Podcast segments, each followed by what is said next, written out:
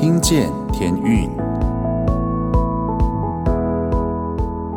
欢迎再次回到《听见天运》节目，我是节目主持人 Jason。今天呢，很开心能够在呃二零二四年继续的呢，能够跟大家用心灵来交流，也用很多的见证诗歌来分享。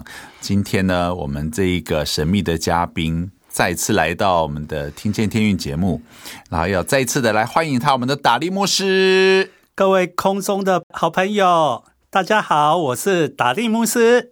欢迎达利牧师哦，这个是真的是好友陪伴到底，而且而且我之前没有告诉你，对不对？这非常临时就邀你来，你就一口答应。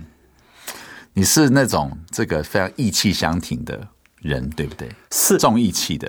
是因为 Jason 是我非常非常好的朋友，也是非常好的属灵的伙伴。对对对，我们啊，讲到属灵伙伴，这个很重要哎。其实我觉得基督徒要有属灵的伙伴，你才有办法在这个在信仰当中啊，好，不管是顺境啊、逆境啊，你总是有人可以为你祷告，然后你可以跟他一起来分享。那。这这几集呢，访谈达利牧师呢，我是觉得非常轻松愉快，然后非常的觉得一路走来啊，也听他讲一些我没有听过的事情。什么叫我没有听过事情？其实呃，听众朋友们，如果还没有听我们一月份呢前面的三集的话呢，从一月七号、一月十四号到一月二十一号，你还没听过的话，大家可以先去听哈，然后再回来听这一集，因为我们这个是啊一连串的这一个。他的生命故事的分享，达利牧师，我们上次已经讲到，其实你从这个社会上面啊、本来平步青云的工作，后来呢，还是回应了上帝的呼召，没有忘记上帝的呼召，我觉得是非常感动的一点。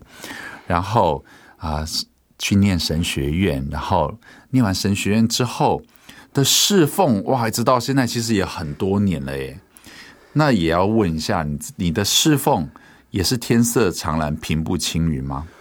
不是，其实从念神学院的开始就被上帝破碎跟调整。其实念神学院就在念神学院的过程当中，其实就常常遇到很大的挑战。嗯哼，包括被老师们关注，觉得我的思想，觉得我的神学有问题，所以常常都。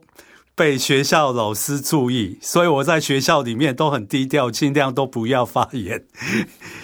哦，有很多这个，当然我们知道神学院老师会想要知道说你到底在想什么，你你这个神学是是不是正确，所以他们会非常的关注你，是不是？是的，因为我都还记得我那时候一年级的时候。就关在寝室里面，很专心的在准备我的课业，因为我不知道我的神学还能不能念下去。就后来也有同学们竟然跑去跟老师说，我跟其他同学都没有交流，都只有躲在寝室里面读书。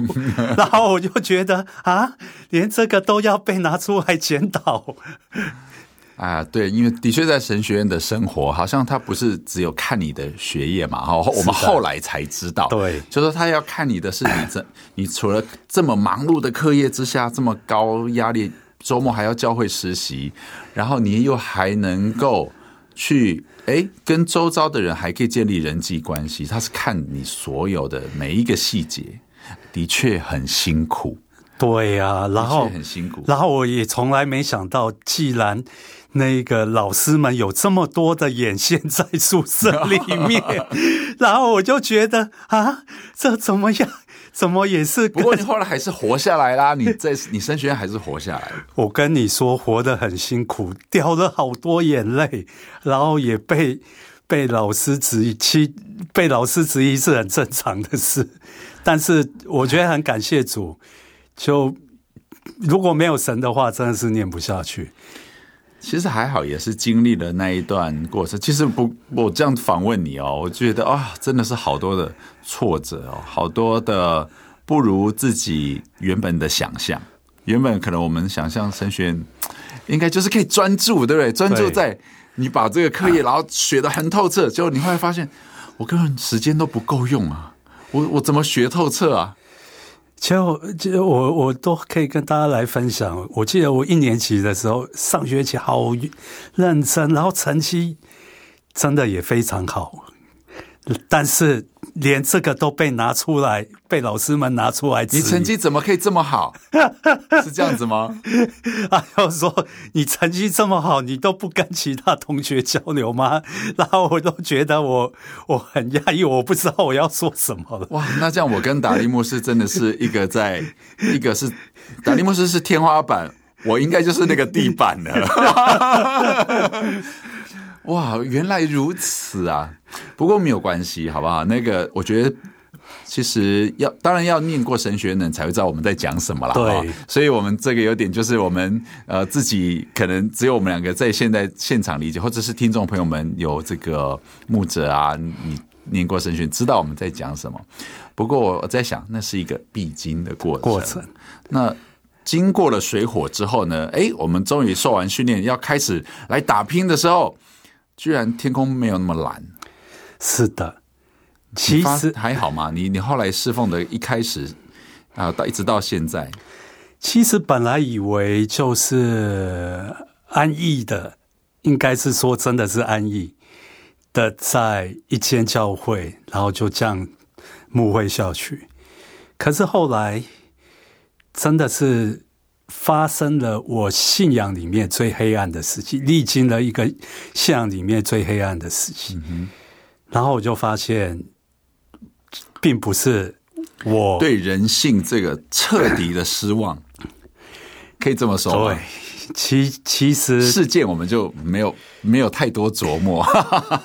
其实那个以我在职场的经验，我是很有自信。我在人际关系的培养跟形塑，我觉得我自己有一定的水准或水平。但是，当我把社会上的这一套拿到教会去用的时候，我才发现，原来人与人之间的关系都掌握在神的手里。是，所有的事情都掌握在神的手里。一件事情。的发生不是只有一个人要学功课，是在这个局里面的人，嗯哼，上帝设了一个局，在这局里面的人都要都有功课要学，嗯哼，所以我觉得很感谢神，虽然我历经了这么黑暗的时候，然后很感谢神让。这时候，那个山上的这一群原住民的家人，他知道我的状况，也陪伴我走过这么艰艰难的路程。当然，还有另外一个也影响我很深的，就是一个、嗯、一个新竹的教会的一个主任牧师，嗯、他那时候也是陪伴我们走这一段路。嗯、他给我一个很好的生命的榜样，嗯、他就是陪伴、同行跟成全。嗯，他就是成全我上帝在我身上的呼召。嗯哼，所以当我在最艰难的时候，其实可以跟各位听众分享，我已经被打趴在地了。嗯哼，嗯哼，一个传道人被打趴在地，也不知道怎么样的祷告，怎么样的读经，怎么样去祝福别人。你想想看，这个传道人，他还是传道人吗？会不会觉得很失败？这个很失败，很失败哎！而且那个时候就开始怀疑啊，到底要不要回到职场？有人却对，有人那个时候，我职场的一些朋友，我一些客户就说：“那一个你要不要回到职场？嗯哼，我们还需要你。嗯哼，或者你要不要回到职场？我们还需要你的帮忙。嗯哼。”然后，其实这个声音不止在来自于职场的好朋友，嗯、也也有教会弟兄姊妹也有这样的声音出来。嗯、但是我觉得很感谢主，当当你走到尽头的时候，当你什么事都不能做的时候，我觉得神就开始动工了。他做了一件很特别、很特别的事情，就是在我们教会。要买印表机的时候，其实我们教会根本就没什么钱，连买一台印表机几千块印表机，嗯，我们都算得很精细，嗯，因为真的没有钱了。除非自己掏钱出来。嗯、但是那时候其其实就只有忍痛，真的就是忍痛，嗯、或者勇敢就去那个山西的卖场，然后去选了一台印表机，选了喷墨，选那个墨水纸，选很多很多，选了那个印表机相关的东西。然后夯不啷当的大概就是五六千块，嗯、大概就是美金，大概两百块美金。嗯哼，所以那时候那时候要准备要付账的时候，我到结账台，那时候结账台的店员就说：“那个，请我按那个触控荧幕。”嗯哼，然后那触控荧幕出现的机会跟命运。嗯哼，我那时候就在想。这是什么？是抽奖啊！我不知道到底是什么活动啊！我我我我想说，应该是抽奖，结账就直接先机会命运了。对，就机会命运了。哦、然后我就在想，我前一天刚好前一天，其实我我的心情是很低落。我就说，难道受苦是基督徒的宿命吗？我跟教会的一个姐妹分享，就那姐妹就跟我说，她说不是哦。她说：“受苦是神给我们的机会，嗯哼，让我们可以更加的认识他、经历、嗯、哼他。哇，好有智慧的一句话。所以我当下那个各位听众，你就知道我要按什么了。我当然就是按机会，我就很需要机会。对，我很需要机会，面对命运。对，我不要再觉得那一个受苦是一个宿命了，然后我就按机会，按按按。”就就突然出现，一幕就出突然出现，然后某某商店为你全额买单，然后当场就认住，我不知道是什么意思。可是后来我就愣了一下，我就突然意会到，我这一些东西不用钱的，因为他要全部帮我买单的，哦、所以那一笔费用，然后我突然之间我就对着。天大笑说：“天父老爸，谢谢你，然后你替我买单了。我从来没有发生过这种事情。后来教会地下抽到乐透的感觉，对，好像抽到乐透的感觉。然后后来那时候教会的弟兄姊妹说：‘你为什么那时候不把整个店的东西都搬到结账台？’ 因为那时候谁会知道我抽到乐透？对，对啊，所以就从那一个时候开始，神就。”不断的供应我们教会的需要，嗯嗯、然后特别感动是有一个神学院的老师，嗯、哼为我们教会奉献一笔不小金额的钱，嗯哼，然然后当那个神学院老师请我到他办公室的时候，我大概知道，诶，他可能要为我们教会奉献可能几千块，嗯嗯、可是当他到了。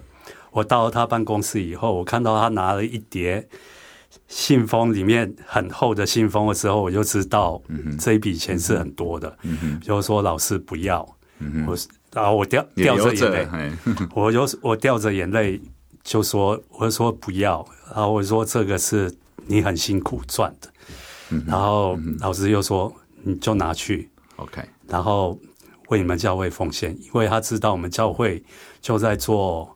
为孤儿寡妇、为弱势、为原住民、为新住民，然后做这些事工。是，他就说把这一笔钱拿去为他们。嗯嗯、所以从那时候开始，那一笔钱就像以利亚、以利沙给那个穷寡妇的那个油品一样。嗯哼，然后就一直当我们愿意这样做的时候，我们愿意对外奉献的时候。嗯很奇妙，又有钱进来，嗯哼，所以我们都一直维持在那个水位里面，嗯、就是那老师奉献的那笔钱的水位，嗯哼，嗯哼然后一直都没有缺少，都没有缺少过。然后我们这一些年，我们就是为很多的原住民、新住民，然后为他们奉献，然后有病痛的或者为宣教士，然后。然后都是透过这样的奉献出去。嗯、我们教会虽然小，虽然看起来很贫穷，没有办法像那些千人教会 Mega Church、嗯、那么大的教会一样，但是我们就按照我们的能力，然后我们去做上帝要我们做的事情。所以从那个时候开始，我我觉得很感谢神，就就开始开启了我们一条很不一样的道路。其实这一个是一个信心的一个过程。是，当你在走这一条路的时候，你会常常怀疑，因为真的很辛苦，真的很辛苦，因为真的你没有太多的。人脉或者太多的资源来支持你继续经营教会，或者也没有庞大的宗派在后面。对，没有庞大的宗派。因为后来当然可能刚刚没有提到，现现在达利牧师就是独立牧会了啊，然后就是有几个家庭，然后成立的，跟他之前的教会本来是一个比较大型的教会，中中大型的教会了。那后来是这个是一个就是一个比较以家庭式为主的一个教会，这样。小巧可爱，对，所以我们就按照我们的能力来做神要我们做的事，然后在这过程当中，也跟原住民的教会连接很深，也跟他们一起，因为我觉得很感谢神，若没有这样子把我从原先的教会带出来的话，恐怕也没有办法跟神当初给我呼召。连接那么深，嗯哼，所以可能可能可能会因为以前的教会受限制，哎，可能没有办法那么自由。对，那另外一点的话，其实我觉得也要特别感谢，就是这一些年，其实，在历经这一些最黑暗的时期，因为每离开一个地方，都是一个情感的撕裂，是，特别是我的家人，你要陪同我去经历这一些情感的撕裂，对，真的很不容易。所以，我觉得他们多年在一起的同好同工，或者他们一起长大的孩子。孩子们，所以，所以在这样的一个过程里面，其实他们也是很煎熬。然后，但是我觉得很感谢主，然后我都是交托给主，然后也感谢我的太太，那她能够教养出两个非常好的孩子。让他们都很懂事，也知道家里面的需要，然后神也带领他们，然后都有很好的、很好的学历，然后也也知道我们的需要，让我们可以按照我们的能力来面对挑战。所以我觉得很感谢主。当一开始的时候真的是很苦，就是除了。比面就是跟面对死亡 的等级来说的话，这是应该是第二个等级，因为你已经被打趴在地了，你也不知道，甚至那个教会有弟兄姊妹说啊，这一次牧师趴在地上，传道趴在地上，不知道多久还才能够再站起来。可是我觉得，哦啊、有这样子的评论是不是？有这样评论啊，但是。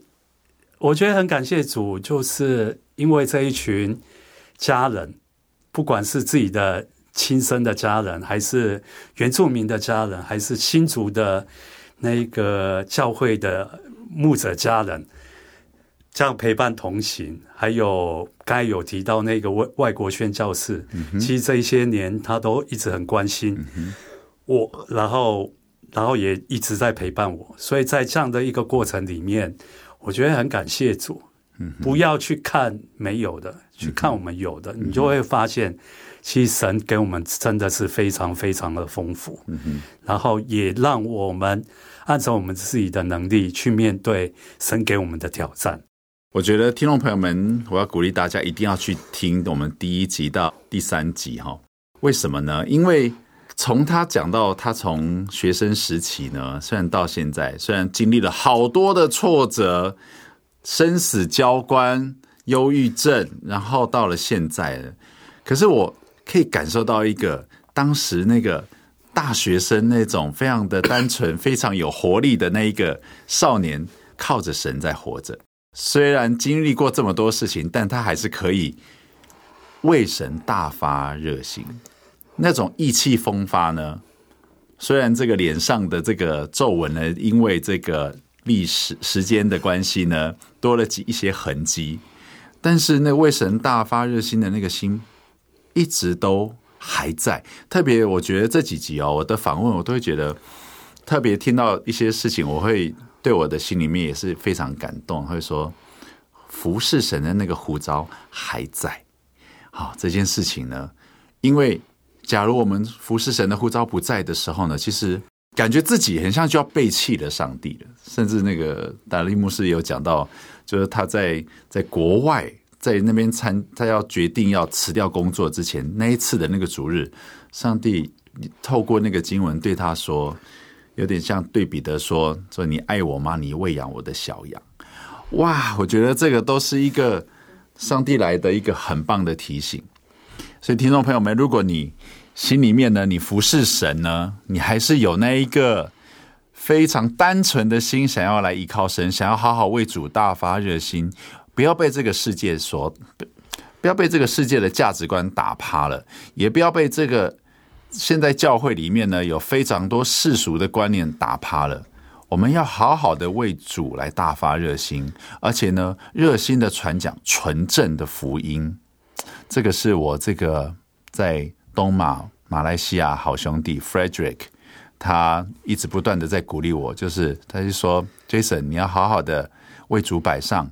继续传扬那纯正的福音很重要，因为现在很多人可能不太想要听纯正的福音呢，不太想要听有关人是人是这个罪恶的这个就是有有罪的哈，也不想要谈到罪这件事情。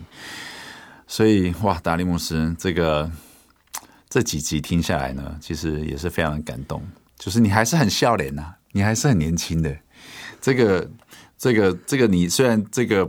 不是大学生的样子，但是我感觉到你的灵魂哦，这个在翻腾，在为主翻腾的那个画面呢，非常的非常的开心啊！因为这这后空翻的那种那种样子，是我自己脑海里面想象的这样子，非常开心。我想在鼓励一下那个空中的听众，不管遇到什么样的处境或环境。不要，绝对不要忘记神给你的初衷，也不要失去那起初的爱心。我相信神不管当初给你什么样的感动，或者你对上帝的爱是怎么样，我相信神都绝对不会忘记，也不会轻看。在这样的一个过程里面，我我自己个人觉得，不管你在职场，或者在教会全职侍奉，其实都是没有差异的。不是说在职场上的就比较跟在教会服侍的就就有差距。其实你只要做好上帝给你的那一个呼召，或者上帝给你的旨意，或上帝给你的工作，你就是传道人，你就是牧师。我觉得觉得。不要再去分职场或者去分教会，其实大家都是一样，大家都是家人。然后在这样的一个过程里面，我们大家彼此勉励，一起按着上帝的心意，一起同心合意往前走。谢谢达利牧师。那达利牧师今天呢，节目的最后呢，有没有要跟大家推荐天韵的哪一首诗歌？我想要跟大家一起来听，一起来分享信心的旅途。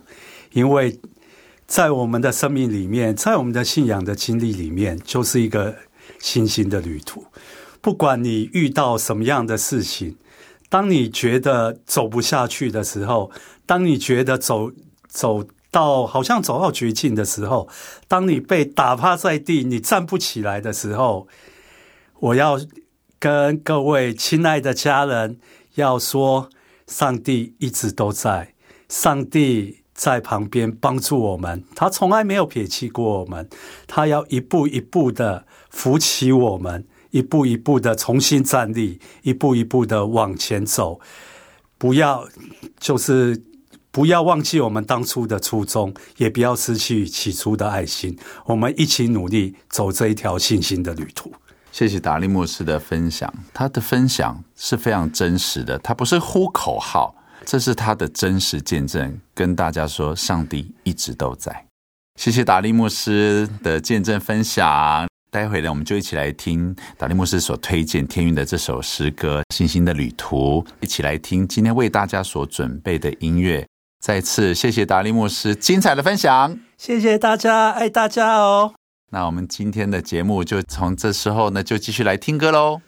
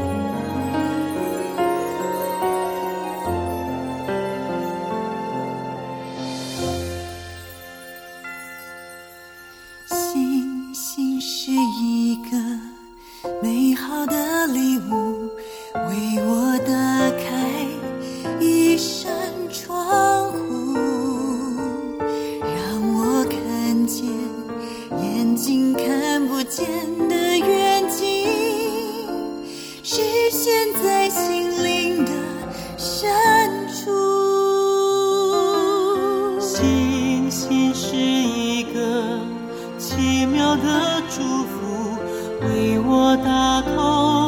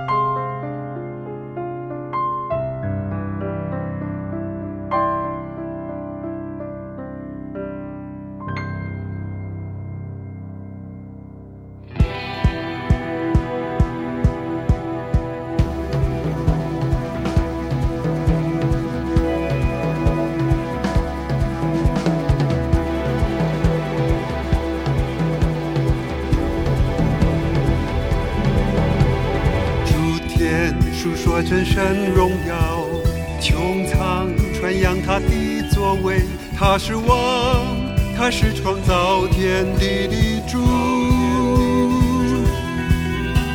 全地当向真神欢呼，全地当向他高声唱，他是王，他是创造天地的主，好嘞。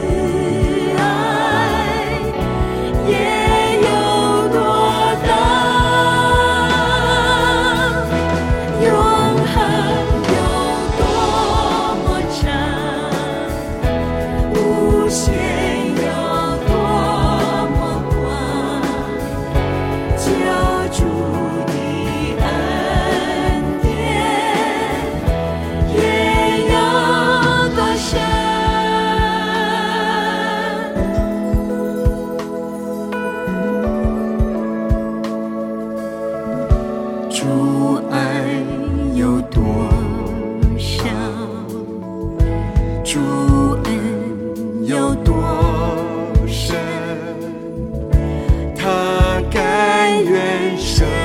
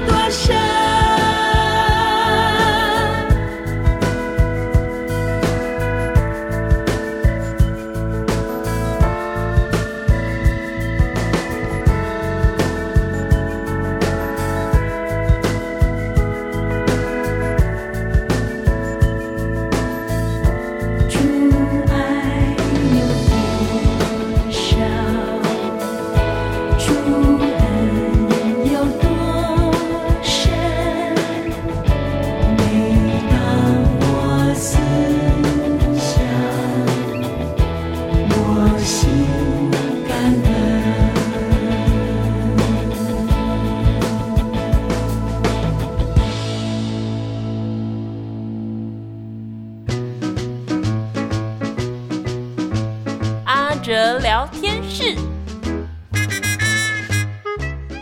那坐在黑暗里的百姓看见了大光，坐在死荫之地的人有光发现照着他们。听见天韵的朋友们，你好，欢迎来到阿哲聊天室。刚刚读的是阿哲很喜欢的一段经文，在圣经马太福音第四章，感谢耶稣成为我们生命的光。先一起来听天韵的诗歌《真光》。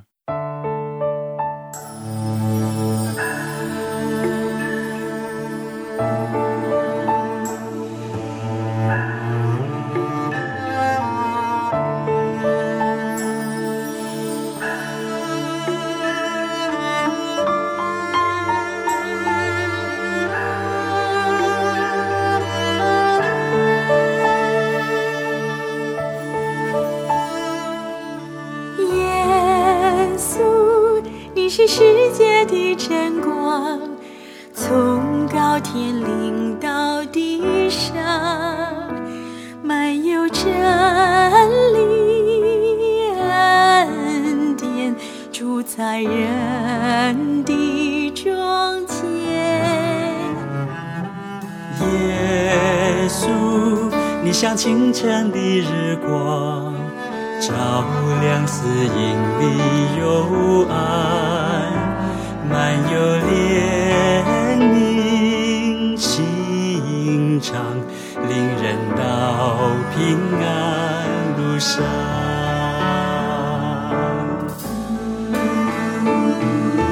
我们称谢你，上帝的羔羊，你来带给世人盼望。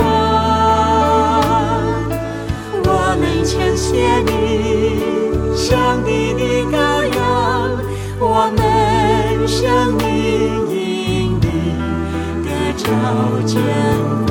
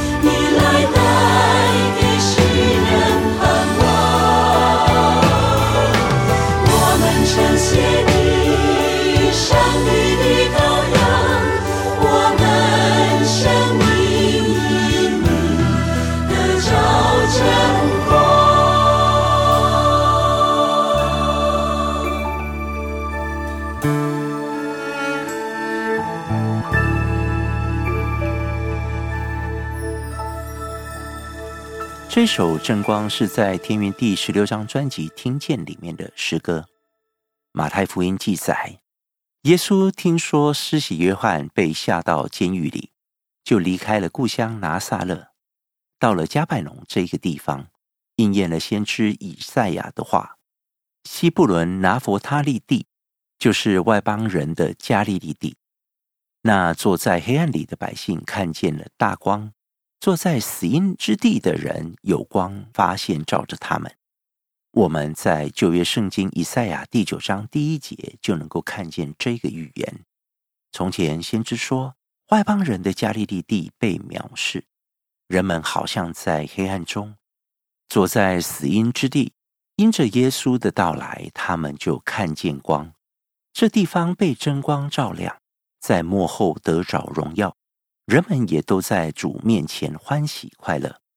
接着，先知以赛亚说：“因有一婴孩为我们而生，有一子赐给我们，他名称为奇妙测试、全能的神、永在的父、和平的君。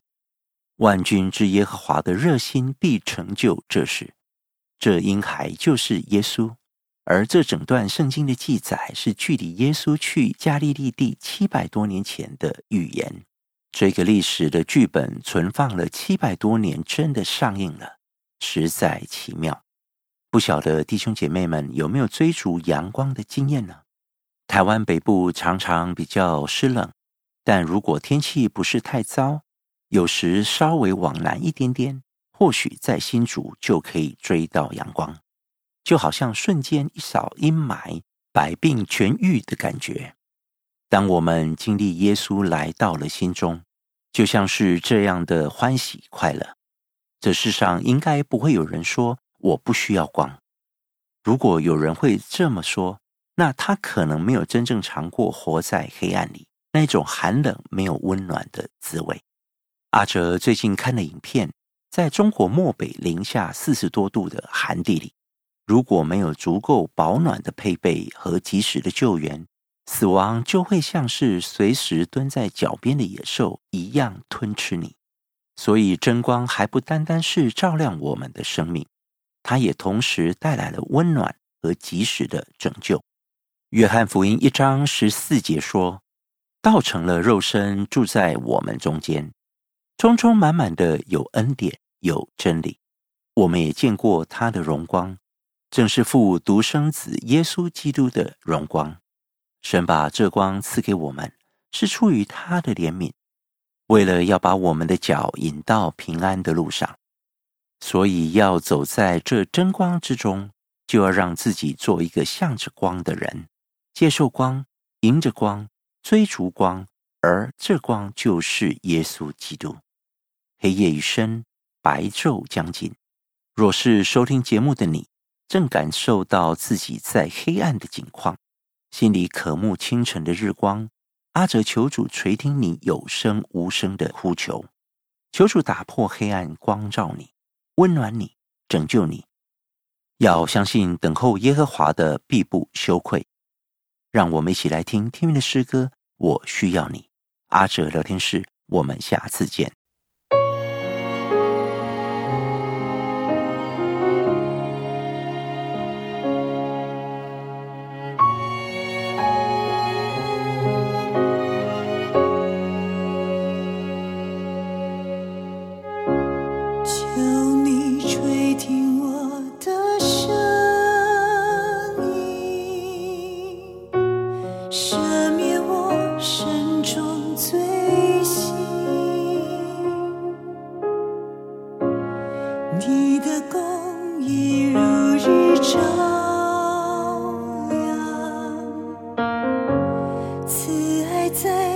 跪在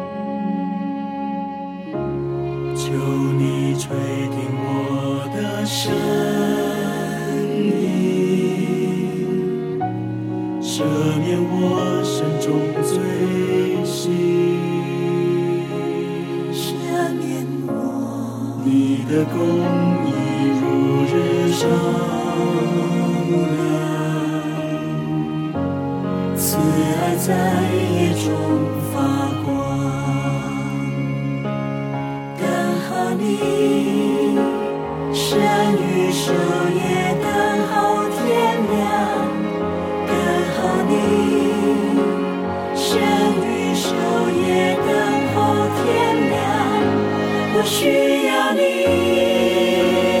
不要眷恋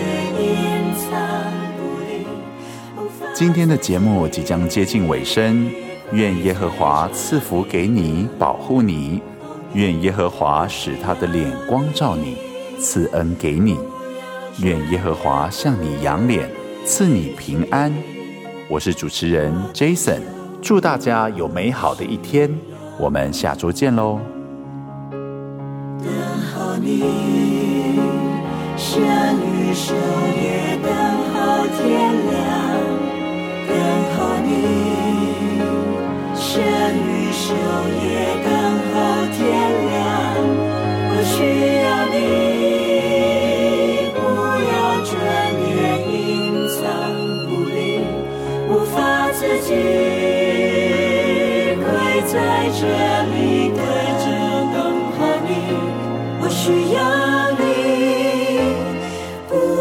转脸不